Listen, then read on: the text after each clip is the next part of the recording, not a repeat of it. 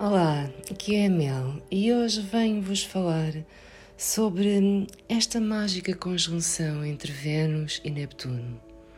Hoje também, entre hoje e amanhã, Plutão está estacionário, prepara-se para retrogradar e Mercúrio está a entrar em Gêmeos. Estamos também a caminho de um eclipse, um eclipse parcial em Touro. Portanto, hoje é um dia bastante especial, pois Vênus acabou de passar por Neptuno a 24 graus de peixes. É como se pudéssemos encontrar alegria num sentido espiritual, como uma lembrança do cosmos para que permaneçamos positivos. Não interessa o que é que a vida nos traga, na verdade, somos nós que podemos ter sempre essa perspectiva de abertura que podemos estar abertos para celebrar a vida nos melhores aspectos daquilo que ela tem para nos oferecer. Nós temos sido sempre bastante condicionados, seja em dúvida, seja em medo, mas agora é como se fosse o tempo para deixar para trás muito daquilo que nos fazia sentir presos como se estivéssemos congelados a uma determinada realidade. E é o momento para começarmos a acreditar num futuro melhor. E também termos essa certeza que nunca devemos desistir de acreditar que as nossas energias determinam a nossa realidade e que nós temos o poder sobre elas, ao contrário do que muita gente pensa que é a realidade que determina o nosso estado. Aqui em Peixes também há um, um, um sentimento de que somos, de certa forma, suportados e não sabemos bem porquê. Mesmo que existam alguns planetas que possam estar mal aspectados ou que o dia tenha tido um, um imprevisto, na verdade, aqui a conjunção de Vênus e Neptuno traz uma bênção que tem mais a ver então com esta iluminação espiritual, muito mais uh, etérea do que propriamente física.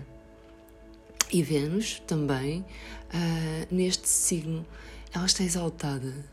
Isto traz-nos então as melhores características de Vênus: a compaixão, a empatia, e isso faz com que nos sentimos sintamos uh, elevados, especialmente pessoas com características um, de touro, de balança ou de peixes.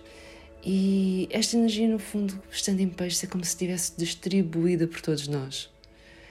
E também gostava de fazer aqui um pequeno apontamento que este podcast e, e mesmo a minha própria página uh, no Instagram e no Facebook não é exatamente apenas sobre astrologia, mas sobre tudo o que seja conhecimento, principalmente conhecimento antigo.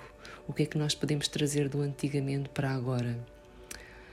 Claro que a astrologia é aquilo que acaba por ser mais dominante, tem a ver com então com todos estes ciclos globais de eventos e afeta-nos tanto no, digamos, no nosso mood, no nosso estado de espírito e também descreve os padrões um, e as circunstâncias em que nos encontramos uh, para que possamos, na realidade, conhecê-los e podermos evoluir. É uma ciência e é uma arte.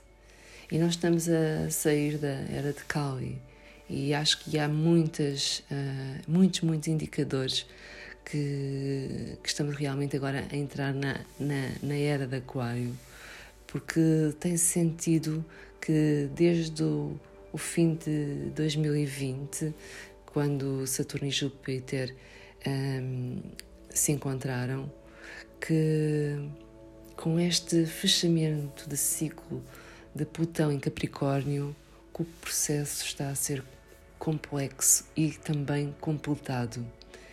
É como se houvesse então essa promessa da Idade de Ouro em que nós podemos um, contactar com aquilo que é o nosso higher self, com aquilo que é a nossa melhor parte, uh, não tão física, mas mais elevada. Portanto, há muitos sinais atualmente, se nós estivermos atentos. E é já amanhã que Vênus e Júpiter se encontram, mesmo para como se contrabalançar a energia do eclipse solar.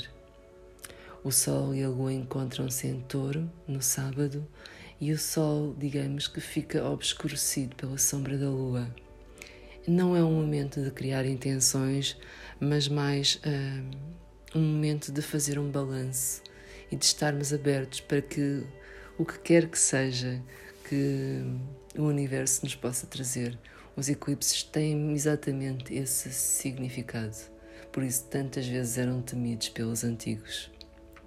Também Mercúrio uh, está em trígono a Plutão, uh, 28 graus uh, de Capricórnio, e este trígono traz-nos então essa sensação de validação, de pensamento profundo, uh, de sentirmos enraizados, e isso é ótimo. É como se o vento pudesse passar por nós e nós nos tornássemos mais flexíveis, mas ao mesmo tempo permanecemos no nosso centro.